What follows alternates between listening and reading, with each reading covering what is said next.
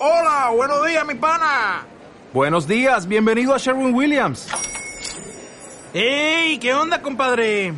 ¿Qué onda? Ya tengo lista la pintura que ordenaste en el ProPlus app. Con más de 6.000 representantes en nuestras tiendas listos para atenderte en tu idioma y beneficios para contratistas que encontrarás en aliadopro.com. En Sherwin Williams somos el aliado del PRO. Bienvenidos a Dos Millennials, un podcast para gente que se cuestiona las cosas, un intento de comprender el mundo y conectar con gente inspiradora.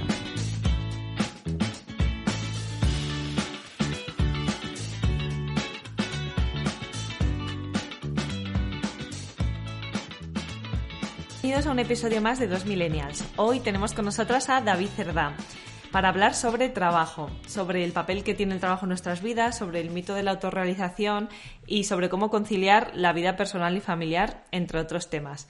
David es economista y doctor en filosofía. Ha trabajado en dirección de empresas más de 20 años y actualmente se dedica a la consultoría, las conferencias y la docencia en escuelas de negocio. Ha publicado siete libros, el último se llama Ética para Valientes y también eh, ha sido traductor de más de 20 títulos, incluyendo obras de Shakespeare, Rilke, Tocqueville, Stevenson y un largo etcétera. Buenas tardes, David, y muchísimas gracias por estar con nosotras. A vosotras. Pues nada, yo creo que vamos a empezar, aunque hablaremos mucho también de, bueno, cómo los millennials nos relacionamos con el trabajo, el papel de la mujer en el trabajo, vamos a empezar por el principio, por definir un poco el tema, ¿no? Eh, y queremos preguntarte, ¿tú cuál crees que es el papel que tiene el trabajo en nuestras vidas? ¿Es una fuente de felicidad y de sentido? Bueno, yo, creo que, sin duda el trabajo es importantísimo. Yo creo que todos los intentos utópicos de, acabar con el trabajo, quizás el, comunismo fue el ha sido el más potente, ¿no? Pues se han topado con la realidad de que eh, lo que hacemos, o sea, en el trabajo encontramos muchas cosas que nos llenan, ¿no? Y que es muy difícil sustituirlas. Es decir, todas las ideas de un mundo ideal donde nadie tenga nada que hacer y es feliz, pues parece que no se han cumplido, porque parece que hay algo que necesitamos. Digamos que habría que hacer un montón de cosas extrañas y de ingeniería social para poder encontrar esas cosas fuera del trabajo. ¿no? Entonces, todas esas utopías se han caído. Lo que estamos descubriendo hoy día, pues, eh, pues va en esa misma línea, ¿no? Quiero decir, no. Resulta que cuando una persona pierde su trabajo, no solamente se queda sin una fuente de ingresos, sino que se queda como una fuente de, sentirse útil, de contribución social, de contacto con otras personas. Es decir, cuando una persona entra en una depresión y, sufre un, un, grave problema, como ocurre muchas veces cuando pierde ese empleo, no solamente es porque no tenga dinero, sino puede que incluso tenga una indemnización estupenda, ¿no? Pero hay un montón de otras cosas que hay ahí. Y si no las investigamos, no solo no sabremos por qué trabajamos, sino que las empresas no sabrán por qué trabaja la gente. Y si la respuesta a esa, a esa pregunta es para ganarse un salario, pues creo que es una respuesta pobre y que es parte del problema. Claro, o sea que el trabajo sí que nos dota de sentido pero claro, la pregunta sería si es sentido en singular o en plural, ¿no? Porque si es eh, la única fuente o si, me imagino, pues como es evidente, es una entre varias. Sí, claro. La, cuestión es que, hay que preguntarse qué, encuentra uno en el trabajo que no encuentra en otros sitios tan fácil, ¿no? Es decir, imaginemos una persona que tiene dinero, que tiene una pareja que le quiere y tiene amigos y tal, ¿no? ¿Qué, qué, qué, cosas, qué cosas faltan ahí, ¿no? Y yo creo que tiene que ver con, bueno, con una cuestión antropológica, ¿no? Que cómo, es la, cómo somos las personas, ¿no? Y las personas tenemos muchas dimensiones. Tenemos de una visión, una dimensión, vamos a decir, biológica, necesitamos comer, necesitamos cobijo, etcétera, y ahí está el salario, ¿no? Para esas cosas, ¿no? Pero también tenemos una dimensión afectiva que no se agota en la pareja, Pienso que eso también la pandemia nos lo ha demostrado porque no ha sentado bien a las parejas el confinamiento, ¿no? Hubiera sido bueno, ahí tenéis una prueba de que realmente no, no solamente, o sea, esa, esa idea un poco rusoniana del amor a Dios y, estamos juntitos toda la vida tal, pues resulta que, que, se queda corta, ¿no? Y es un poco asfixiante, ¿no? Ahí también tenemos una dimensión trascendente que, no, que, que, que queremos dejar nuestra huella en el mundo.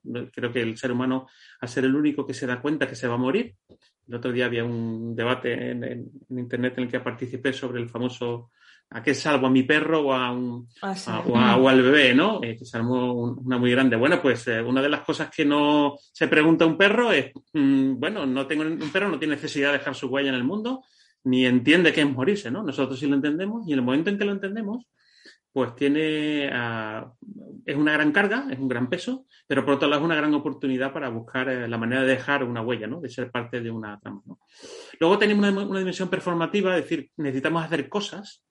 Parece que nosotros cuando no hacemos nada, pues nos vamos pudriendo, ¿no? Y no solo moralmente, sino de muchos sentidos, ¿no? Cuando, cuando no hacemos nada y sencillamente somos una especie de, bueno, de voy a coger el mismo ejemplo, de que chupa una teta enorme, pues entonces resulta que cuando uno es maduro tiene la necesidad de sentirse útil, ¿no? Y, y bueno, una dimensión moral, una dimensión social, etcétera, etcétera. Y todo eso parece que el trabajo es un sitio que te ofrece muchas oportunidades y el ocio, por ejemplo, pues no te las ofrece. O digamos que hace falta un carácter muy especial y muchísimo entrenamiento para que a base de crear arte o algo por el estilo, que al fin y al cabo crear arte también es crear, ¿no? No, estamos hablando ahora mismo de la parte salarial. Pues, pues con eso te llene la vida, ¿no? Bueno, otro tema eh, también relacionado con esto, claro, eh, es llevar esta visión un poco quizá al otro extremo y pues eh, nosotras hemos crecido con tazas, agendas, ¿no? De Mr. Wonderful mm. diciéndote, si puedes soñarlo, puedes hacerlo, eh, follow your dreams, eh, sigue tu pasión, ¿no? O bueno, cosas de si trabajas en lo que te gusta, no trabajarás ni un solo día. También es cierto, por ejemplo, que entre las mujeres madres eh, hay una mayor... Bueno, esto es una apreciación mía, igual me estoy sacando el número de la manga, pero me da la sensación de que hay muchas emprendedoras o que se lo... Mm. y claro, pues como que han decidido pues montárselo por su cuenta. Entonces, claro, no sé si esto de sigue tu pasión, eh, si, trabajas en lo que te gusta, no trabajarás ni un día, es un poco, o sea, vale, nos realizamos en el trabajo, pero eh, no sé si es del todo cierto, no sé cómo lo ves tú. Bueno, aquí hay varias cosas. Primero sobre el Paulo Coellismo ilustrado, este de, de, sigue tus sueños ni hay ningún límite, pues bueno, eso no, dejan de ser más que tonterías, ¿no? Lo siguiente que yo diría es que una persona que emprende es una persona que trabaja. Es decir, yo soy autónomo pero yo soy un trabajador. Es decir, yo, mm. trabajo. Lo único que pasa es que no tengo un jefe, entre comillas, o soy mi propio jefe, ¿no? Somos una serie de compañeros, como puede haber un bufete de abogados en que son, todos son socios, ¿no? Eso es estrictamente trabajar. O sea que no hay. Aquí no importa si tienes una nómina o si tú pagas el, el, reta, vamos, que no tiene absolutamente. Estamos hablando del hecho de, trabajar, del, hecho, del hecho de hacer algo. Lo siguiente que me gustaría distinguir es la palabra autorrealización, que es una palabra peligrosa. Me explico. Es decir, cuando hablamos de realización en el trabajo, hay dos enfoques. Hay un enfoque de trabajo para mi felicidad, ¿vale? Porque creo que voy a encontrar mi felicidad, la, que sé, el despliegue de mis talentos, que yo pueda pensar, que mi curiosidad esté ahí fuera, etcétera, etcétera. Y hay un enfoque completamente distinto que cada vez está más chiquitito, más chiquitito, que es el, el cumplimiento de un deber. ¿Vale? Es decir, yo encuentro mi sentido porque estoy haciendo algo por la sociedad. Estoy haciendo algo por los demás. Estoy sirviendo a otra gente. Como veis, no tiene nada que ver. El que alimenta al mercado, y por eso le tengo tantísima manía a la palabra talento, que creo que es un bluff, creo que es una palabra que no significa nada, ¿no? Quiere decir que hablamos de talento cuando en realidad nos estamos refiriendo a habilidades y le llamamos talento porque queremos masajear el ego del que tenemos enfrente. Pero en realidad el talento en sí mismo no existe y cuando he pedido siempre que lo definan, nadie me lo ha definido. Siempre ha dicho, bueno, es que es muy complicado, son muchas cosas, claro, porque no es ninguna. el talento, ¿Qué es el talento de un abogado? Oiga, una persona que entiende de leyes, que sabe de leyes, que sabe negociar, que sabe expresarse, son habilidades, ¿no? Pero le llamamos talento porque, mm, oye, ¿cuánto talento tienes? ¿no? Y además hay que sospechar que empleamos la palabra talento hasta los treinta y pico. A vosotras os queda ya poquito. ¿Vale? Dentro de poco ya nadie hablará de vosotros sobre el talento, ¿no? Tendréis, por supuesto, seréis, seréis mucho más capaces, claro, seréis mucho más capaces que antes, sabréis hacer muchas más cosas, pero ya no lo llamamos talento porque es una palabra joven, ¿no? Una palabra que no e, e, es, absurdo. Entonces, cuando hablamos de sentido en el trabajo, la pregunta es, ¿tú vas al trabajo a autorrealizarte? Esta, esta famosa y, tan dañina palabra eh, pirámide de Maslow que hablamos en aquel artículo que, que comentaste, que, habéis leído y que, un poco, ha dado un poco pie a eso también. Eh, existe, existe la autorización, que es la autorización, ¿no? Es, yo voy a un trabajo para realizarme yo. Entonces, cuando la gente llega al trabajo, y eso sí es un problema más millennial, me explico, es decir, se ha incrementado en los últimos años porque se ha acrecentado la ideología que hay detrás de eso, ¿no? Que es una ideología de la autosatisfacción, de, de la elevación del ego, del, consumo, etcétera, hmm. pues cada vez más gente llega al trabajo y como contaba en una anécdota Simon Sinek, ¿no? Que, una persona joven que, oye, que habla con su jefe, pues mira, yo, claro, porque es que yo aquí siento que no estoy dejando mi huella y no estoy marcando la diferencia, oye, que llevas tres meses aquí, ¿sabes? claro. Perdona, o sea, no.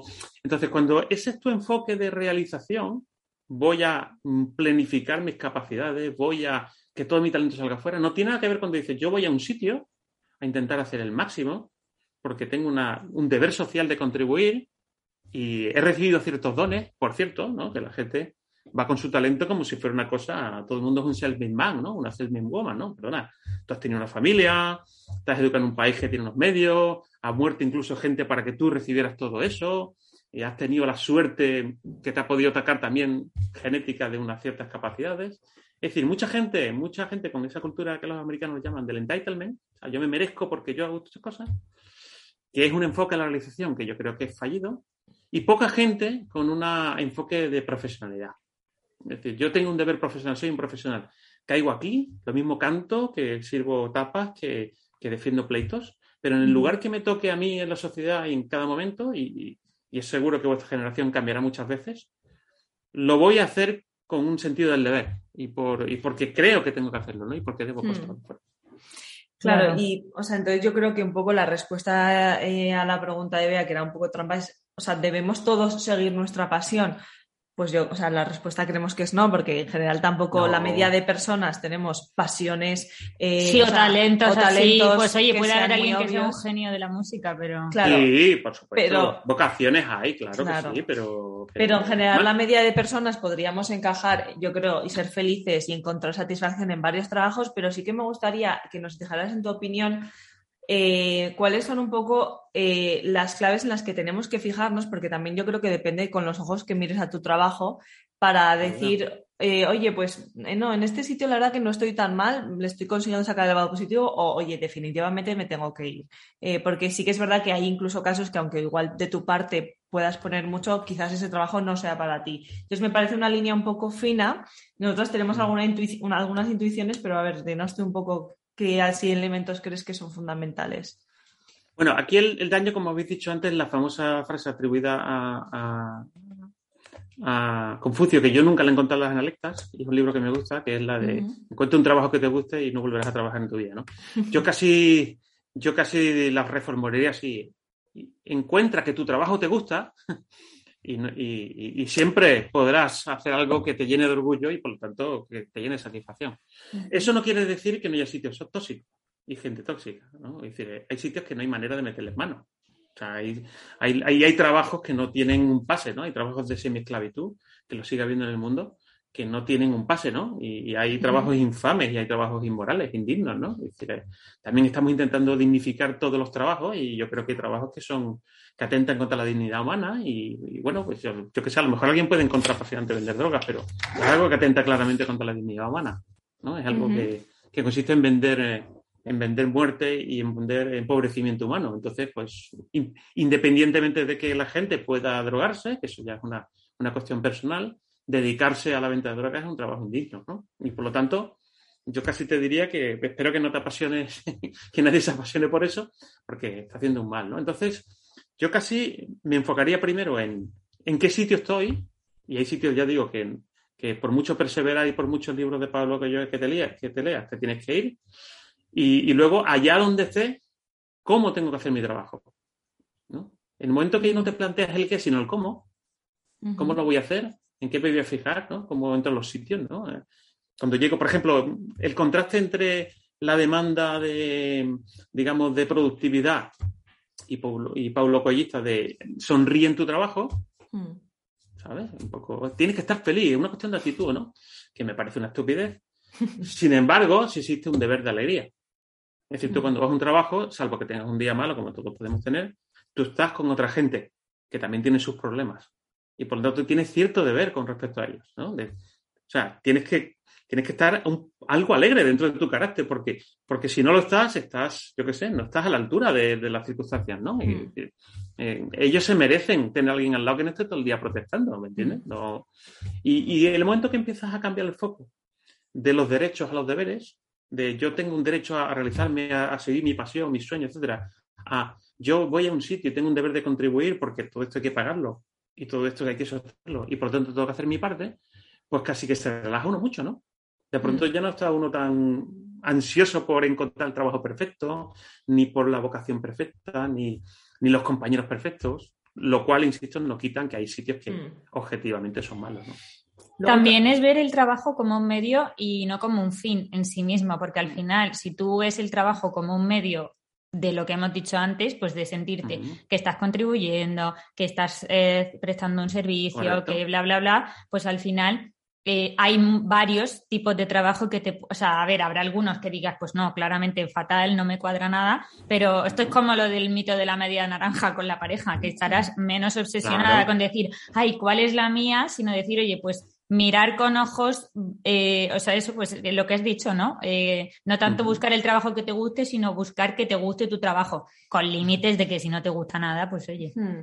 Y luego otra cosa que, la que reflexionábamos preparando esta entrevista es que eh, a nosotros por lo menos en nuestros trabajos nos pasa, creo que a gente como profesores, enfermeros, médicos no les pasa, pero hay veces que si trabajas en una empresa eh, y te dedicas a hacer procesos o a responder emails o a hacer, o sea, hay veces que hay mucha desconexión entre tu trabajo y el beneficiario, es como que no ves muy claramente el impacto que esto está teniendo, ¿no? Entonces, creo que también hay que esforzarse un poco por, por preguntar eso para qué sirve, o sea, como intentar trascender un poco eh, de, de, tu simple tarea e intentar ver un poco más allá o simplemente el impacto puede ser ayudarle a un compañero o ayudarle hmm. a tu jefa a tener un día más tranquilo y ayudarle con una tarea, ¿no? Entonces, yo creo que también poner el foco ahí puede ayudar.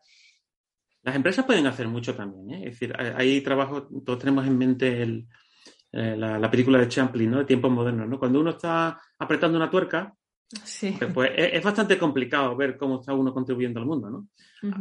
los trabajos, gracias a Dios, cada vez son más complejos y por lo tanto cada vez y cada vez hay menos intermediarios ¿no? con el usuario final. O sea que cada vez hay una obligación del trabajador de intentar entender cómo contribuye su parte al todo, ¿no? Y si está haciendo, vamos a decir, un proceso en LECNET aburridísimo, pero sabes que al otro lado hay una persona que está cumpliendo un pleito que le afecta a su vida privada, pues yo creo que esa, ese pensamiento hay que hacerlo, ¿no? Hay que sacar, claro, siempre y cuando estés orientado al servicio. Si estás orientado a ti mismo, eh, aquello es insufrible de todas, todas, ¿no?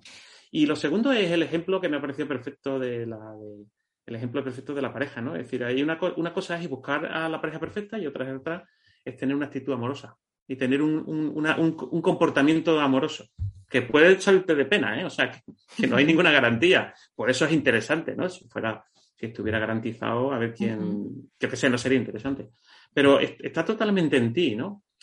Está totalmente en ti siempre abriendo un paréntesis. Si lo que tienes encima es un jefe una jefa que es un imbécil o una imbécil, no te puedes echar encima la culpa, ¿no? O sea, yo es que no estoy, no estoy pensando suficiente en mi contribución, sino, perdona, es que tú estás sometido a un idiota o una idiota, entonces, y, te están haciendo trabajar 15 horas al día, ¿no? Y no respetan tu, vida privada, ¿no? Entonces, ya no es una cuestión de servicio, nada, ¿no? Tú estás en un sitio del que hay que salir por pata, ¿no? Y que también los entornos, los jefes, las políticas empresariales pueden fomentar eso. Eh, escuchábamos en un podcast un experimento que habían hecho en una universidad americana eh, en la que había muchos trabajadores que se dedicaban, eh, trabajaban en un call center y se dedicaban a llamar a benefactores para conseguir becas para estudiantes. Entonces, típica llamada súper desagradable de hacer en la que nadie te contesta amablemente y nadie te, te da dinero. Entonces, claro, estaban súper desmotivados y entonces hicieron un experimento que estos eh, callers que trabajaban haciendo estas llamadas eh, conocían a los alumnos becados que les, había llegado, les, habían llegado las becas que, pues, con el dinero que habían conseguido. Entonces dividieron a estos eh, trabajadores, a estos callers, en tres. A unos les informaron simplemente de los nombres de las personas que habían sido becadas, a otros les hicieron una videollamada con los becados y otros eh, les bueno, quedaron un día con todos los becados, estuvieron toda la tarde hablando y tal, ¿no? Entonces, luego vieron el performance de esos tres grupos y los que habían estado en contacto y quedado y conocido todas las historias personales incrementaron su productividad muchísimo sin saberlo y sin reconocer ellos mismos que esa experiencia les había cambiado, pero inconscientemente al, al ver que su trabajo tenía un, un impacto, pues, mm, pues les hizo, eh, bueno, pues inconscientemente, porque ellos no lo reconocían, pero mejorar muchísimo. Nos parece curioso. esa es la buena noticia. La buena noticia es que cuando eh, entendemos nuestro trabajo y cómo contribuye al bien ajeno, no solamente disfrutamos más, sino que encima lo hacemos mejor. Es decir, pues, pues hágase, ¿no? Es decir, empresas del mundo, pensad de que estáis contándole a vuestros empleados y pensad si podéis hacer ese, ese cubrir esa milla, ¿no? Y, porque todo el mundo sale ganando, ¿no? Pues nada, yo creo que puesto el marco general, eh, empezamos un poco a hablar de la parte más problemática, ¿no? Porque, vale, eh, hemos visto el trabajo, te dota de sentido habitualmente, ¿no? Pues eh, no es la única fuente de sentido, ¿no?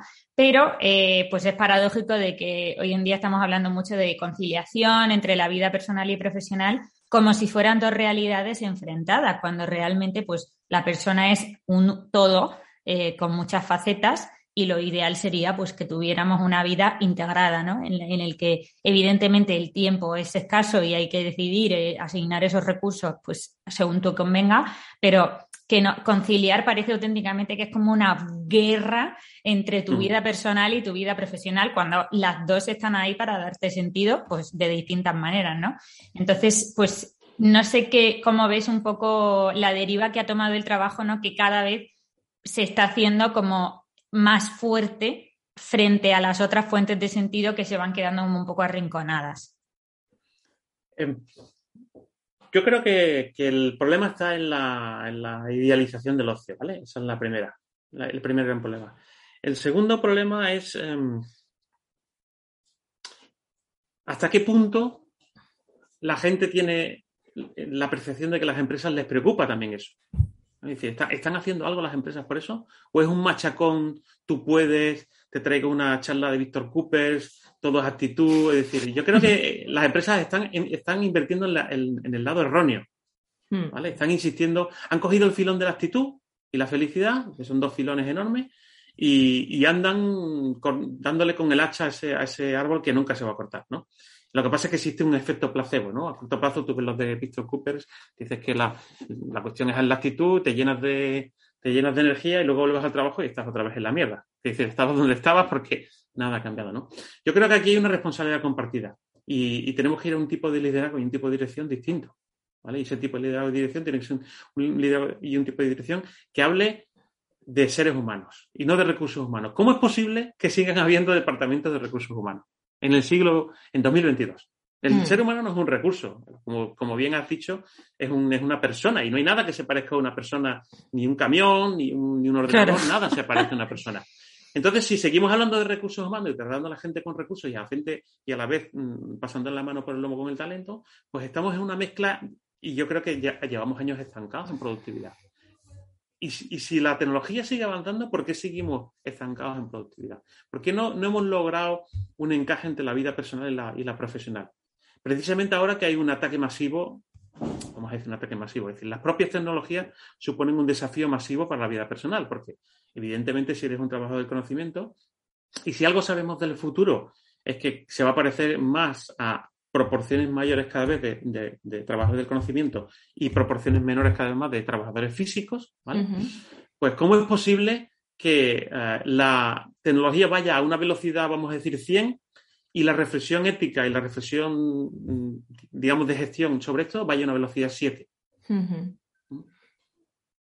Sí, no, totalmente. Yo creo que es, es una responsabilidad compartida y luego también me parece que el matiz que has hecho antes entre la autorrealización eh, o el, y la profesionalidad también ayuda eh, desde la perspectiva de la conciliación, porque yo creo que es mucho más fácil obsesionarte con tu carrera profesional eh, y, bueno, pues verlo como acabar, como vemos mucha gente en nuestro entorno, que mm. de facto es lo primero en su vida.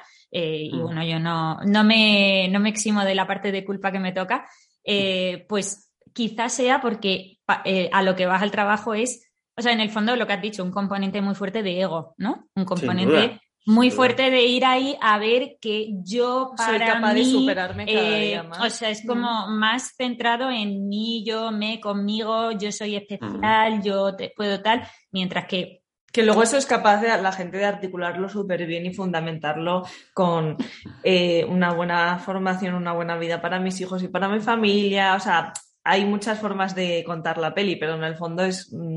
Mm, eh, yo creo que hay una parte de ego muy importante. Sí, O o sea, ser sincero con uno mismo yo creo que es complicado, pero creo que la clave es que si tú vas ahí a, a- a- ser profesional, en el fondo nadie dejaría de ver, o sea, yo creo que nadie dejaría de ver a sus hijos por ser profesional o nadie, en el fondo lo que hay ahí Claro. también es un poquito de ego, creo yo.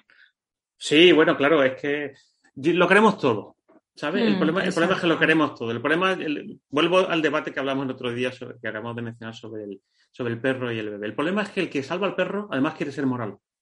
Es decir, yo, yo- tú no te conformas con salvar a tu perro, sino que encima quieres que tú estés al mismo nivel moral de alguien que salva al bebé, cosa que de una manera bastante razonable es lo que había que hacer. No, no, no se puede tener todo. Entonces, yo- tú quieres ser el top de tu profesión y además Mm. decir que te estás sacrificando por tu familia. Perdona, Mm. estamos, insisto, en 2022. La mayoría de esas personas tienen puestos de muchísimo dinero. Que estamos, no estamos hablando, yo eso se lo escucho muchísimo menos a, para entendernos un currela sí. que a la gente que está eh, en, el, en el taco y está o sea, arriba y oye, joder, pues sacrificate Hmm. menos y los ves, ¿no? Porque luego te vas a divorciar, luego te van a- no te van a mirar la cara, en fin, yo qué sé. Mm. A lo mejor te estás confundiendo, a lo mejor es mucho más sencillo. A lo mejor es mucho más sencillo llegar a las 10 de la noche, que tu hijo esté acostado, que a alguien le haya dado la cena y no tú, y venir en plan campeón de la familia, que venir antes, ganar un poco menos dinero, pero cumplir Vamos. con tu parte. ¿no? A lo mejor es mucho más sencillo para, estoy diciendo quizás por un hombre que es el caso, el caso más habitual, ¿no? Mm. Eh, yo qué sé, es claro, si, vier- si nos enfocásemos a servir a los demás, nos daríamos cuenta, que es lo que, de lo que trata la profesionalidad, ¿no? Un, un espíritu de servicio, nos daríamos cuenta de que, como dice el proverbio alemán, antes de salvar el mundo, date una vuelta por tu casa. Claro, y que. entonces tienes que servir a los tuyos, Mm. que, son, que también son personas, digo yo, ¿no? Y también son... Hmm. Y es- esto es lo que dice mucho Nuria Chinchilla, que es, o sea, hay, hay sitios en los que tú eres eh, insustituible y hay tareas que son indelegables. O sea, de madre de tus Mm. hijos solo puedes hacer tú, no puede hacer Sí. nadie más. Eh, no sé, firmar una operación a las 3 de la mañana lo pueden hacer muchos abogados. O sea, entonces Sí. es un papel que o, lo, tú, o tú Claro. lo desempeñas o nadie más lo va a coger. Entonces, ¿Pero qué tiene más eh, prestigio social? Mi pregunta, ¿qué tiene claro. más prestigio social? ¿Cambiar un pañal a las 7 de la tarde o hacer un gran contrato y aparecer con un coche nuevo la semana que viene? pues claro, es que bueno, tú estás contra la palabra eh, talento, yo estoy contra la palabra prestigio. prestigio Me parece éxito, ¿no? otra que es Sí. eh, muy mala, muy mala. Pero queríamos, es verdad, antes de lanzarnos a este momento ataque, empezar con, la, con el contexto que hemos empezado, porque es como, no, no, mire usted que es que el trabajo en realidad es una cosa buenísima y lo, lo que se produce en estos casos es una visión deformada que no responde a lo que verdaderamente es. Eh, bueno, ahora queríamos pasar un poco al tema ¿no? de la mujer en el trabajo. Nosotras, como Sí. mujeres eh, en un despacho, eh, en des- trabajando en despachos bastante agresivos, nunca hemos sentido nada de discriminación por ser mujeres. Entonces, como decíais, eh, Pedro y tú, la madre del cordero es ser madres, porque en la medida, o sea, la madre del cordero es lo disponible que estés o no para tus jefes y para tu trabajo. Entonces, en la medida que los hijos te restan disponibilidad de tiempo, pues te penaliza en tu vida profesional. Pero es que, o sea, nosotros. Cosa que no nos parece bien. estamos, estamos describiendo Exacto. El problema no es que sea mujer, si es que nadie me está discriminando por ser mujer, el problema no es ese. Entonces, yo es que no sé si es una, un- o sea, una, una tomadura de pelo o de verdad se lo creen, pero, o sea, realmente. Claro, o sea, puede haber un porcentaje de machismo en los, o sea, dentro del 100% Sí, de los habrá motivos, gente- habrá ¿vale? señores puede que- haber un, un, un porcentaje X de sesgo, ¿no? De, oye, pues yo elijo para formar parte de mi club a gente que se parece a mí y como yo soy varón, pues quiero otro varón. Vale, pero en general al final yo creo que lo que mueve la mayoría de las empresas, tanto de servicios profesionales como de otro tipo, es eh, los resultados económicos. Y muchas veces los resultados económicos, no siempre, creo que es un mito que hay que destruir, pero la visión más expandida es que van muy vinculados a el, el tiempo invertido sea, al final dices, no, puede ser muy eficiente. Sí, pero si eres muy eficiente, te sobrará tiempo para coger otro proyecto. O sea, al final creo que la disponibilidad es un bien súper preciado y obviamente lo que quieren cualquier empresa que te ve como un recurso humano eh, pues es, que ese recurso esté, o sea, el que tiene una fábrica que puede tener mm, dos líneas de producción en vez de una, lo va a intentar, ¿no? Aunque la fábrica esté rindiendo a 24 horas. Entonces, yo, nosotras veíamos eso, que este tema de la falta de mujeres en puestos de dirección, bueno, no somos unas expertas, pero creemos que está más asociado al, modelo productivo y al tema del el valor de la disponibilidad más que al hecho de ser mujer, al hecho de ser madre, ¿no? Bueno, aquí, muchas cosas. Mira, la primera que voy a distinguir es eh, productividad de puestos de dirección. Es decir, si estamos hablando, si miramos, o sea, si un abogado es capaz de hacer 10 casos en lugar de 4, pues va a cobrar el doble. ¿Qué queréis que os diga? decir, yo creo que eso lo entiende todo el mundo, ¿no? O sea, yo le voy a echar 15 horas, ella 7. Vale, pues ya está, no hay nada más que hablar, ¿no? A mí me parece una estupidez porque la persona que echa 15 horas posiblemente empiece a, tener problemas de sueño, a meter la pata en ciertas cosas, tienes que tomar ciertas sustancias, es decir, me parece pan para hoy, hambre para mañana, pero quieras que no, si alguien puede, si no 15, 11 y otro puede 8, pues ese diferencial tal. Pero no estamos hablando de esto. Cuando hablamos de grandes sueldos, hablamos sobre todo de puestos dirección. Ahora bien, para dirigir, ¿hace falta trabajar 14 horas al día? Es falso. Es rotundamente negativo. Lo que pasa es que, tomando el título de una canción, It's a Man's World. Es decir, los hombres hemos hecho ese mundo para que sea así. Nosotros hemos convertido en una necesidad estar a las 8 de la tarde hablando de fútbol. Con Exacto. Y hemos convertido en una necesidad, pues que el último que sea, el último que se vaya es el que más ha trabajado. Hemos convertido el presentismo en un signo de, eficiencia, cosa que es absurda, sobre todo en puestos directivos. Y en el siglo, o sea, estamos hablando de 2022. Llevar gente en el 2022 requiere una serie de capacidades muy profundas capacidad para hablar, para entender, para, preocuparte por los demás, pero desde luego no requiere trabajar 14 horas al día. Quien diga eso miente. Y la prueba la hemos tenido en la pandemia. Se paró el mundo, ya no había comidas de empresas, ya no había viajes. ¿Y qué pasó? ¿Se hundieron las empresas? Para nada. Para nada. Sobran comidas de empresa, sobran viajes. Hay un deseo en los directivos de simular la importancia tengo que decirlo, he sido directivo y conozco. decir, lo que hay gente que está muy ocupada, ¿eh? O sea, que no digo.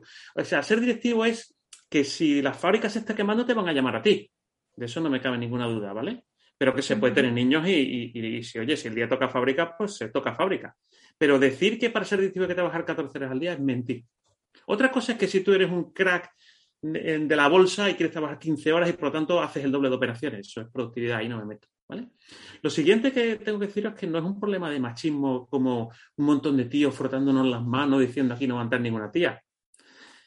Es convertirlo en ese juego que a las mujeres nos interesa porque digamos que sois más lúcidas en ese sentido, sois más equilibradas, ¿vale? Y por lo tanto tenéis un tipo de ambición para mí más sabio y menos monotemático, ¿no? Soy el jefe, soy el, crack en mi trabajo, ¿no? Tenéis una visión más amplia de la vida, ¿no? Donde hay relaciones sociales, y sois más sociales, sois más afectivas. Estoy haciendo lo general, ¿eh? Luego, a nivel particular, hay de todo, ¿no? Y, luego lo siguiente es que el embarazo y tener hijos sigue siendo considerado un, retraso en la carrera, cosa que es demencial. Es decir, si un tío eh, tiene un cáncer y, y, es jefe, y vuelve después de pasar una quimio y estar 8 o 10 meses en su casa y tal igual, se le considera un héroe. Nadie le, se le da por pensar, has tenido un cáncer, seguro que te has quedado atrás en tu carrera. Perdona. Pensamos que cuando una mujer está embarazada y se va a su casa y tiene una baja, todos los que están allí están haciendo cuatro máster y aprendiendo una barbaridad, pero bueno, alguien que estamos locos o que el trabajo es una cosa bastante, una cosa muy corriente, ¿no? Vosotros lo habéis vivido, ¿no? Se aprende más, pero o sea, la consideración de la maternidad como una parada, como una especie de enfermedad, es demencial. Es demencial porque encima las cualidades que necesita una persona que dirige están muy emparentadas con la multitarea, la capacidad de soportar el estrés, de hacer muchas cosas distintas al mismo tiempo. ¿Y dónde se aprenden esas cosas? Mm. Bueno, pues entre otras cosas teniendo niños. Mm. Tener niños es un máster en dirección y un máster en gestión, porque tienes que, yo qué sé, cuadrar muchísimas cosas, llamar a mucha gente, es decir, es un trabajo que yo creo que te prepara, si acaso, ¿eh? como mínimo no te impide. O sea, pensar que una mujer que se ha ido a casa un tiempo y después ha estado perdiendo el tiempo, de cara a su capacidad para dirigir y para emprender es una absoluta barbaridad.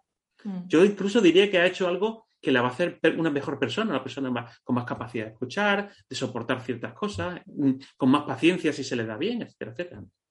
Claro, y sobre todo que si me dices que hoy en día la- las mujeres tuviesen 12 hijos y estuviesen 12, estuviesen 12 Claro. años en total de baja, pero es que digo, con la natalidad que hay, o sea, que una persona tenga, por ejemplo, tres hijos y se ausente en tres bajas de su carrera, por favor, si las carreras son larguísimas, o sea, es que es ridículo ese impacto, pero es verdad que mm, yo creo, y esto enlaza un poco con el siguiente tema que queríamos tratar, que, o sea, está hecho por hombres y en el fondo, como las mujeres no se sienten identificadas con esos roles, eh, también son ellas mismas a veces las que se echan a un lado.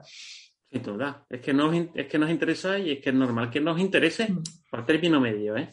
Por término medio. Es decir, eh, se ha- hemos convertido en el juego en algo poco atractivo, muy, ex- muy exigente de manera artificial, porque si fuera exigente porque lo exige, es decir, porque lo exige, pero es falso. Se puede ser, yo he sido directivo durante muchos años y, y he hecho, y he sido amo de casa porque he hecho la comida, llevo haciendo todos mis 20 años, llevo cocinando y sacando niños y he quitado pañales y, bueno, en- cada uno con sus circunstancias, pero que no pasa nada. ¿eh? Y, que, y hoy día, hoy día donde puedes estar a lo mejor haciendo una llamada a las 8 de la tarde y a lo mejor llegas más tarde porque tienes que llevar un niño al médico, hoy día, con la flexibilidad que hay, que estás en un aeropuerto o estás en el AVE y estás trabajando, es decir, hoy día menos que nunca, o sea, pero no es un complot. Yo creo esto dejarlo muy claro. O sea, no es un complot de todos los hombres que tenemos reuniones en Davos todos los años para, para ver cómo, saber cómo organizamos el tema. Es una, es una dinámica y es una cultura, una cultura del presentismo Claro. y, de la, y, de, y de echar horas. ¿no? Sí, pero yo creo que fíjate, has dicho, es que vosotras sois tal y yo digo, claro, es que cómo no vamos a ser más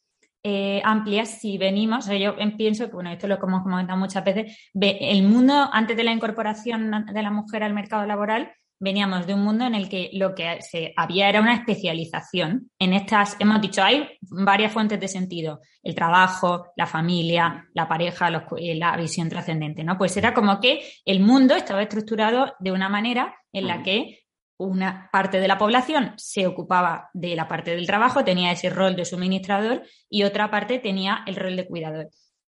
Y no digo que fuera un modelo bueno, porque, mm, bueno, no, yo personalmente no, no lo prefiero, pero el, el modelo salía adelante porque, y es otra cosa que comentábamos, claro, como eh, todos tenemos distintas facetas de la vida, pero es verdad que hay facetas más fungibles que otras, en el sentido de eh, el tra- eh, mi, mi familia, mis hijos, mi mujer, mi marido, mi pareja son una fuente de sentido, pero mi marido es una fuente de sentido él y no otro. O sea, no, mientras que si mi trabajo no me llena de sentido y, y en un momento dado lo tengo que dejar tal, pues puedo encontrar otro. O sea, el trabajo es un bien. Esto es como la típica cosa de las pelotas, esa, unas de cristal y otras de tal, que si lo Mm. dejas caer se rompe, ¿no? Pues unas son más frágiles que otras. Entonces, claro, como veníamos de, esa, de ese mundo en el que, oye, pues yo puedo dedicarme en exclusiva a trabajar porque el rol de cuida, eh, el- la parte personal no se me va a romper porque hay alguien que está sosteniéndolo y viceversa. Yo me puedo dedicar enteramente a cuidar porque hay alguien que... Me pues, va a alimentar. Claro, básicamente. Entonces, eso era un poco eh, de dónde venimos. Y claro, por eso yo creo que como la mujer está probando las. O sea, aquí el problema es que yo creo que el hombre le falta un poco probar de, la otra mitad, ¿no? La mujer viene de estar toda su historia en un lado y ahora se ha zambullido en el otro. Entonces, es normal que a la hora de zambullirse, incluso las mujeres que no, que no han sido madres nunca como nosotras, de base, por, evolutivamente, como que ya venimos con ese chip de eh, quiero hacer más, tengo más facetas, tal. Pero claro, para el hombre no ha cambiado, o sea, no ha habido ningún, bueno, ha habido, ¿no? Pero como Sí. sigue, sigue más o menos en la misma situación. Entonces, es normal que su tendencia sea decir, pues yo sigo igual que he estado toda la vida, ¿no? Eh, trabajar y punto pelota. Entonces, lo que falta, yo creo, es ese. mm, sí, no sé. eh, O sea, lo que falta es que el modelo productivo cambie, porque ahora hay una realidad que el modelo anterior es del pasado y no va a volver. Pero en el modelo anterior la familia no estaba desatendida. O sea, los hijos no estaban desatendidos y ahora lo están en casi todas las familias eh, y de todas las clases sociales, porque, o sea, desde una madre soltera que es limpiadora hasta una gran directiva, pues una, la gran directiva tendrá una interna, pero mm, ella no se está ocupando de sus hijos tanto como se ocupaban sus abuelas. Entonces, están desatendidas igual. La diferencia es que unos pueden subcontratar a un tercero para que las atienda. Exacto. Entonces eso sí que es un drama que, que, que en el fondo o sea, si no cuidamos las familias, que es lo más importante y que es, que es de la sociedad, o sea... Mm, Tenemos que repensarlo y las empresas deberían repensarlo porque les conviene. Es decir, les conviene de todas, todas. Em, de todas maneras, también hay una razón biológica y que no cambiará hasta que las mujeres no tomen más, más o sea, tomen la, cuota que de poder que les, que les corresponde, ¿no? Es decir, hasta que eso no se pase de ser un juego de hombres a un juego de hombres y mujeres. Y la parte biológica es que está comprobado que el cerebro mm, femenino y el masculino difieren en que el femenino es más social y más afectivo. O sea, le importan más las relaciones. A los hombres les gustan más las cosas. O sea, si tomo término medio persona a la que le gustan las cosas, persona a la que le gustan las personas, la proporción de personas a la que le gustan las cosas es mayor en los hombres que en las mujeres. Por eso siempre habrá más ingenieros y, más profesoras. Y, y, como sabéis, todos los intentos de cambiar eso por ejemplo, los países escandinavos con ingeniería social han fracasado, porque realmente está en la mujer, pues por su composición, tener más inclinación a las personas que a las cosas que lo que ocurre en el hombre. Pero claro, en el momento en que más mujeres empiecen a entrar en, puestos directivos, camarán ese juego y dirán, señores, bueno, yo trabajo en una multinacional alemana. En una multinacional alemana, si a las seis estás trabajando y a, las seis cuando se termina y tú estás ahí a las siete, eres un torpe. Y algo te pasa. ¿no? Entonces, bueno, cuanto, cuantas más mujeres llegan allí y digan, oye, oye, a mí no me interesa que tú estés aquí a las 8 de la tarde, pues tú tendrás una familia y no te quiero cansado y no te quiero sin ideas. ¿Sabéis? Ahora buscamos la creatividad, buscamos gente que haga cosas distintas.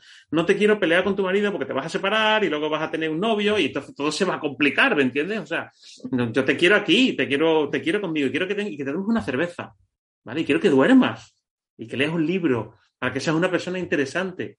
O sea, quiero la persona completa, quiero el ser humano completo en el trabajo porque te voy a sacar 10 veces más partido.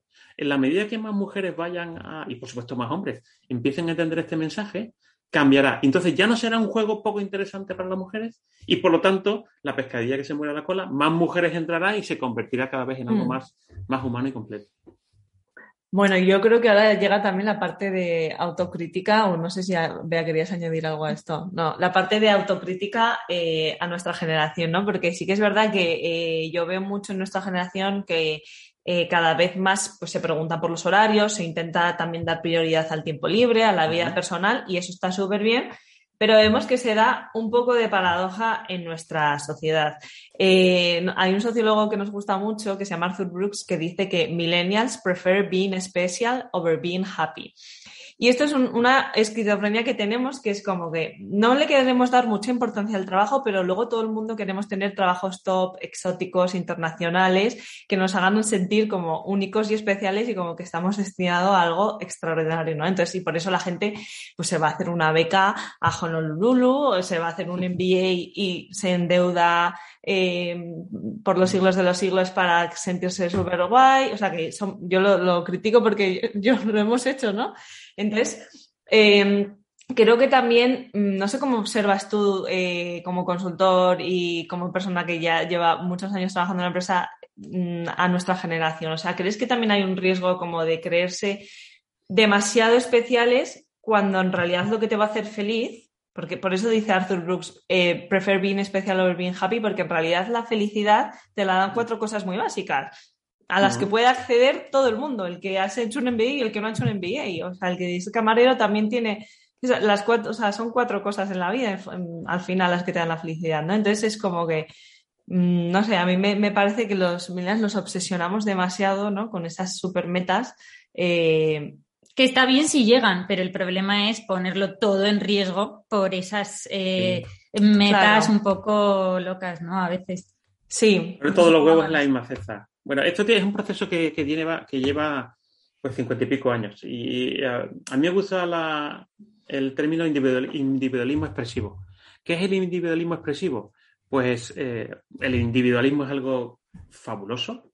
Es decir, aquí tanta gente añorando el modelo chino y el ruso, pues voy a, voy a hacer un canto por, todo lo que nos ha traído el individualismo, ¿no? El, individualismo es un sistema, digamos, de pensamiento donde el individuo es, fundamental, donde todo no se puede rendir a la tribu y al Estado, y donde tú tienes, un, cada persona tiene una dignidad individual, tiene el derecho a intentar ser feliz, que no va a ser feliz, sino a intentarlo, etcétera, etcétera. Con lo cual el individualismo ha sido una bendición que yo creo que proviene sobre todo de Occidente, aunque es muy cultural, eh, bueno, Japón también es un país que a lo mejor ha, entrado también en esa senda, es decir, el individualismo es genial, pero cuando el individualismo se convierte en expresivo, empezamos a fastidiarla. Y eso ocurre a finales de los 60, principios de los 70, o sea, después de mayo del 68, etcétera, y cuando el principio de los 70, pues viene la crisis del petróleo, vienen los primeros ordenadores, y el individualismo expresivo es bueno, lo importante es expresarte, es un neorromanticismo también, ¿no? Lo importante es dejar pues, pues, tu impronta de, genio en el mundo y ser especial, ¿no? Ser especial es un, es un proyecto de mente. Quiero decir, con 7 mil millones de personas es un proyecto de mente, pero es un proyecto comercialmente muy interesante. Si tú no quieres ser especial, a ver cómo demonios te voy a vender yo un iPhone que vale mil pavos, ¿vale? O cómo te voy a vender yo un coche personalizado. Es decir, el mercado necesita que tú te sientas especial, porque cada colonia es especial, es solo para ti, y cada concierto es solo para ti, esta música es corta, esta, esta canción es solo para ti, y esta playlist está solo para ti, ¿no? Es decir, es, una sustitución del verdadero sentido. Desaparecidos los otros sentidos trascendentes, ¿no? religioso o un sentido, como hemos dicho, del deber, de ser parte de una tradición y pasar el testigo al que viene detrás, ¿no? El ser una persona de honor, una persona, en fin, todas estas cosas, cuando se caen, el ser humano va olfateando el sentido como si fuera un animal herido. ¿Dónde está? ¿Dónde está? Y el mercado te lo ofrece, dice, no te preocupes, vas a ser especial, único, ¿vale? Tú solo, ¿vale? Es un proyecto de mente. Es un proyecto que, nos, tiene con la lengua fuera toda la vida y que, por supuesto, nos hace menos humildes, nos hace menos solidarios, nos hace peores personas, preocupando menos por el prójimo, porque si yo estoy ocupado en ser especial, ya me dirás tú a mí que me importa el que, no tiene para comer. O sea, yo estoy a lo mío. No, sé si me explico. Yo no tengo tiempo para otra gente. Yo estoy en, el mime conmigo, como habéis dicho, ¿no? Em, yo creo que es un proyecto mm, que fuerza el mercado y el que nosotros tenemos que poner pie en pared. Y ya ha llegado el tiempo de decirle, señores, eh, no se trata de ser tanto individuo, que por supuesto, sino qué individuo, ¿no? Qué persona, ¿no? Y participar también de un proyecto común, de bien común, ¿no? Es decir, estás aquí un ratito, eres una persona que se puede acostar todos los días con la conciencia tranquila, has luchado, has fundado algo, sea familia o no, ¿eh? puede ser un proyecto de bien y, has intentado hacer lo mejor posible, has, has, peleado, te vas. ¿vale? Esto es muy jorobado para vender después colonias. A, ver cómo, a ver cómo le vendes tú un iPhone, una colonia a alguien así, pero, pero tenemos que empezar a poner pie en pared, porque no lleva ninguna parte.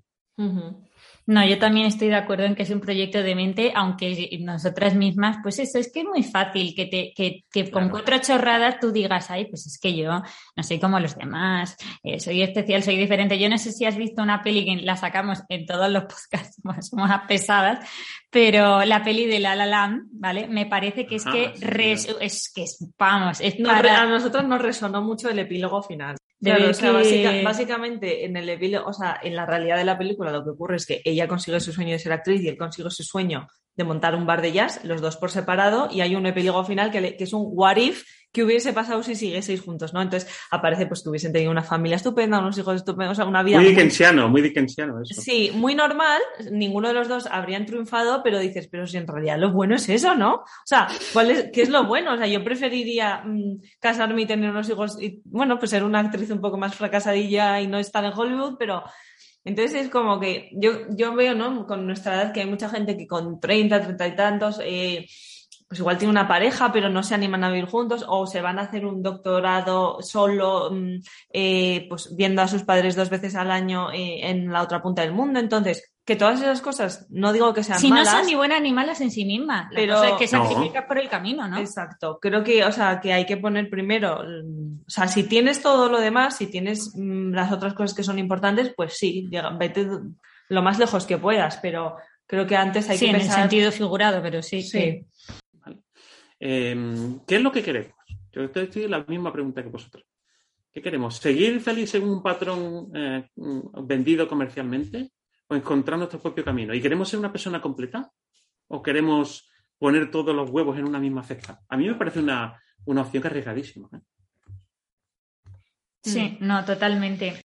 Eh, al final lo de la inmigración, ¿no? Decías que la posmodernidad te promete alas a cambio de, tus raíces. Bueno, pues yo lo veo que es que es totalmente así y creo que se nos ha vendido a, vamos, yo personalmente me ha pasado, que al final pues tienes que irte lo más lejos que puedas y, lo más lejos que puedas, incluso pues en el sentido físico de la palabra, para prosperar y al final es como, oye, pues habrá gente que se tenga que ir y que, y que forme su vida afuera y que fenomenal, ¿no? Pero como no es eh, me parece una decisión también muy cabal el decir, oye, no, yo no voy a irme porque quiero, para mí es importante estar cerca de mi familia o cerca de mis seres queridos y sí, eso tiene un coste que voy a tener a lo mejor acceso a menos oportunidades o lo que sea y me parece que es que es eso, es lo que tú dices, si quieres ser una persona completa o, o si quieres solo desarrollar una parte a tope y el resto dejarla eh, cojas.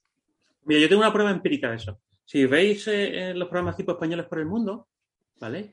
Eh, ahí cogen a la gente que está contenta, ¿vale? Porque le van a poner a gente siesa delante de un programa, ¿no? Oye, pues nueve de cada diez personas que está allí te dice, yo vine aquí por amor. ¿Sabes? Yo casi no escucho nunca a nadie, pues no, yo me fui a Finlandia porque había un proyecto estupendo y tal, me salió casi todo el mundo dice, no, yo vine aquí por amor, vamos, porque... Hmm. Bueno, pues debe haber alguna razón hmm. en eso. No quiere decir que, por supuesto, que tú puedes coger un gran proyecto y quieres trabajar donde quieres trabajar y seas muy feliz. ¿eh? Tampoco podemos ir a los extremos. Pero sobre todo, hazte la pregunta. A mí, a, mí lo que me molesta es que me empujen. A mí lo que me molesta es que me empujen y que una persona sea un fracasado por elegir su familia en lugar de vivir en Nueva York. A mí eso me molesta, me parece un pensamiento único. Sí, a ver, es que es un poco tramposo también, ¿eh? porque eh, ya, ya movemos, pero normalmente cuando alguien de nuestra edad te vende que se va a hacer, por ejemplo, un MBA a Estados Unidos hipotecándose con 300.000 euros y tal, o sea, ellos no te dicen que quieren mejorar solo, o sea, que, quieren, que van solo por su vida profesional. También hay, como nos pasa a los millennials, otra parte que es consumir experiencias, conocer gente, tener muchísimas opciones. O sea, en general el tema de las opciones, ¿no? Cuanto más gente conozca de más países distintos, mejor. Cuanto más experiencias viva y más viajenos, es como, en realidad todo se aplica al trabajo y se aplica a todo. O sea, eh, la retórica es otra de moderna, ¿eh? Es otra papa moderna. La felicidad son opciones. Exacto. La felicidad son opciones. Es que es un poco más eso, no es solo gente obsesionada con trabajo, es gente obsesionada con probar todo. Eh, porque si no, no sabré que me gusta, ¿no? En vez de, oye, tengo esto delante, voy a probar si me gusta y voy a quererlo y amarlo, ¿no? Pero bueno. Eso, es, muy, eso es muy millennial, ¿no? Eso es el fear of missing out, ¿no? Sí, perderse algo. Sí, sí, sí, entonces, eh, entonces los amores ahora van a ser mucho mejores porque hay Tinder. Y mm. antes de casarte te puedes acostar con 70 personas. Y podrás probar, claro. y comparar. Yo, y yo creo que no va a salir mejor. No, pero bueno, no, decir, no, Hmm. Creo que no va a salir mejor que las personas, decir, no. Al final, tú cuando quieres querer, como ha dicho, habéis dicho antes, eh, cuando quieres querer a alguien es el momento que tú paras la bola y dices a, esta persona.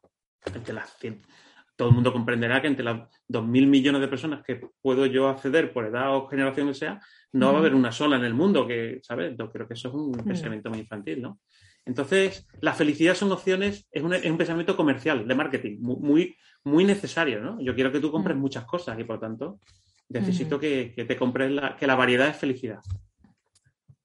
Sí, no, yo creo que mm, es nuestra incapacidad de renunciar a cosas, ¿no? Y un ejemplo, yo creo, bastante claro de este intento, eh, pues de, decirte, no tienes por qué elegir o todo se puede hacer, ¿no? Es, eh, volviendo al tema de las mujeres, ¿no? En la, en la, pues del acceso a las mujeres al, a los puestos, sobre todo de dirección, el tema de, oye, pues eh, también lo comentabas en, el tema de la congelación de óvulos, ¿no? O sea, el decirte, oye, pues tú dedica tus mejores años y tus mejores esfuerzos, que al final son tu juventud, pues a tu empresa y no te preocupes que, pues luego si quieres ser madre más adelante podrás, ¿no? Al margen de que no entramos en el debate sobre la congelación de óvulos en, sí, ¿no? Es como un poco, eh, pues, una manera de resolver el problema sin ir a la raíz, ¿no? O sea, al final es como, como hemos diseñado un modelo productivo que está de espaldas a la maternidad, de espaldas, de espaldas a, la, a, la, a la vida mm, integrada de la persona, de, sino que está diseñado como si solo fuéramos trabajadores y solo tuviéramos esa faceta, pues en vez de recomponer el puzzle para que las cosas sean de otra manera, pues al final, no, yo lo entiendo, al que se le ocurriera la idea, pues a nivel de mercado, pues es muy buena, ¿no? Pues yo me invento una técnica, una manera para que pues el mercado no tenga que cambiar y simplemente eh, yo te ofrezco pues eh, esta, esta alternativa, ¿no? Fijaos qué poderoso es el mercado que dice, entre cambiar la empresa y cambiar la antropología, cambiamos la antropología. Es decir, Es que es fuerte. Cuando todo, cuando, cuando todo es muy fuerte, cuando todo el mundo sabe que, que no se trata ya de una cuestión de óvulos, amigos, que se trata de que cuando tú tienes un niño de dos años y tienes 50 años, tu capacidad para pelearte con ese niño, con ese adolescente, cuando tienes 60, no tiene nada que ver. Y segundo, realmente somos tan ingenuos de creer, Zuckerberg y compañía, que cuando tú ofrezcas a todas las mujeres de tu empresa congelar sus óvulos, aquellas que no los congelen no tienen una presión social y no se quedan fuera. ¿Realmente no lo creemos? Ah, no pasa nada, ah, que no quieres congelar el óvulo. Bueno, no pasa nada. ¿Sí? Ya sabes, tú eres como las demás. Seamos serios. En ese momento, el que no se pone, se sube en el autobús, pues queda descartado, sencillamente, ¿no? Pues si tú eres tan obtusa de no querer congelar tus óvulos, pues, pues nada, pues no llegarás y punto. No, totalmente. Claro, sí, o sea, yo creo que hay que tener cuidado porque eh, es verdad que luego hay un sufrimiento. Entonces, las mujeres que, por ejemplo, eh, yo qué sé, no han encontrado pareja o, ven que no va a ser posible y, y de verdad quieren ser madres, o sea, es como que es una... A mí me parece súper tramposo y súper mm, perverso porque en el fondo es un sufrimiento muy real, muy humano y es un anhelo muy primario eh, del que se aprovecha el mercado. Claro, o sea, aquí no venimos aprovecha... a criticar a la persona que se lo plantea, vengo a criticar oh. la situación que, que, da lugar a que tenga que planteárselo. Exacto. Y no solo eso, y a criticar a quienes crean estar haciendo un favor cuando la realidad que está haciendo es presionar en una dirección. Exacto, exacto. Bueno, pues yo creo, David, que ya nos hemos eh, quedado a gusto con, con, todo lo que hemos comentado. Eh, yo creo que el resumen es, como hemos dicho, ¿no? El trabajo sí que es una fuente de sentido, mm, no debe ser la única, no debe ser totalizadora al 100%. Eh, y bueno, intentar que todo el mundo, o sea, no sé si quieres terminar con un consejo a nuestra generación, a los millennials, eh, bueno, pues para unas, pues para que no se nos vaya a la cabeza, ¿no? Ni... Sí, con una vida más integrada, ¿no? Como en todas las facetas. Yo soy malo para dar consejos y, y además me fastidia pero, y, y, no me atrevería mucho a dar consejos a los millennials. Yo casi les diría a las empresas, pero casi consejo. Bueno, consejo, pues a las empresas. Consejo, profe, consejo profesional. Si queréis, eh, si queréis atraer a, a los mejores, poner las pilas poner las pilas porque los mejores uh -huh. pueden elegir. La, la, campana de Gauss ha cambiado muchísimo en vuestra uh -huh. generación. La parte alta de la tabla destaca muchísimo. Y si uh -huh. los queréis, esa gente pues va a querer tener una vida. Con lo cual, más os vale que empecéis a adaptar los métodos de trabajo, las maneras de reunirse, los horarios, todo eso que ya tenemos en la tecnología para hacerlo y solamente nos falta la voluntad y las ganas. Y empecemos a adoptarlo para que los mejores quieran estar contigo. Tal Muy bien, pues nada, con eso nos quedamos. Pues muchas nada, gracias, David. Muchísimas gracias, David. A vosotras, muchas gracias. Un abrazo. Bueno, y a todos los que estáis al otro lado del micrófono, muchas gracias de nuevo por haber compartido este rato con nosotras. Si os ha gustado, no dudéis en difundirlo entre vuestros amigos y conocidos. Además, para no perderos ningún episodio, os animamos a suscribiros en cualquiera de las aplicaciones en las que podéis escuchar el podcast, como iVoox, Spotify o Apple Podcast. Nos vemos en el siguiente episodio. Gracias de nuevo y hasta pronto.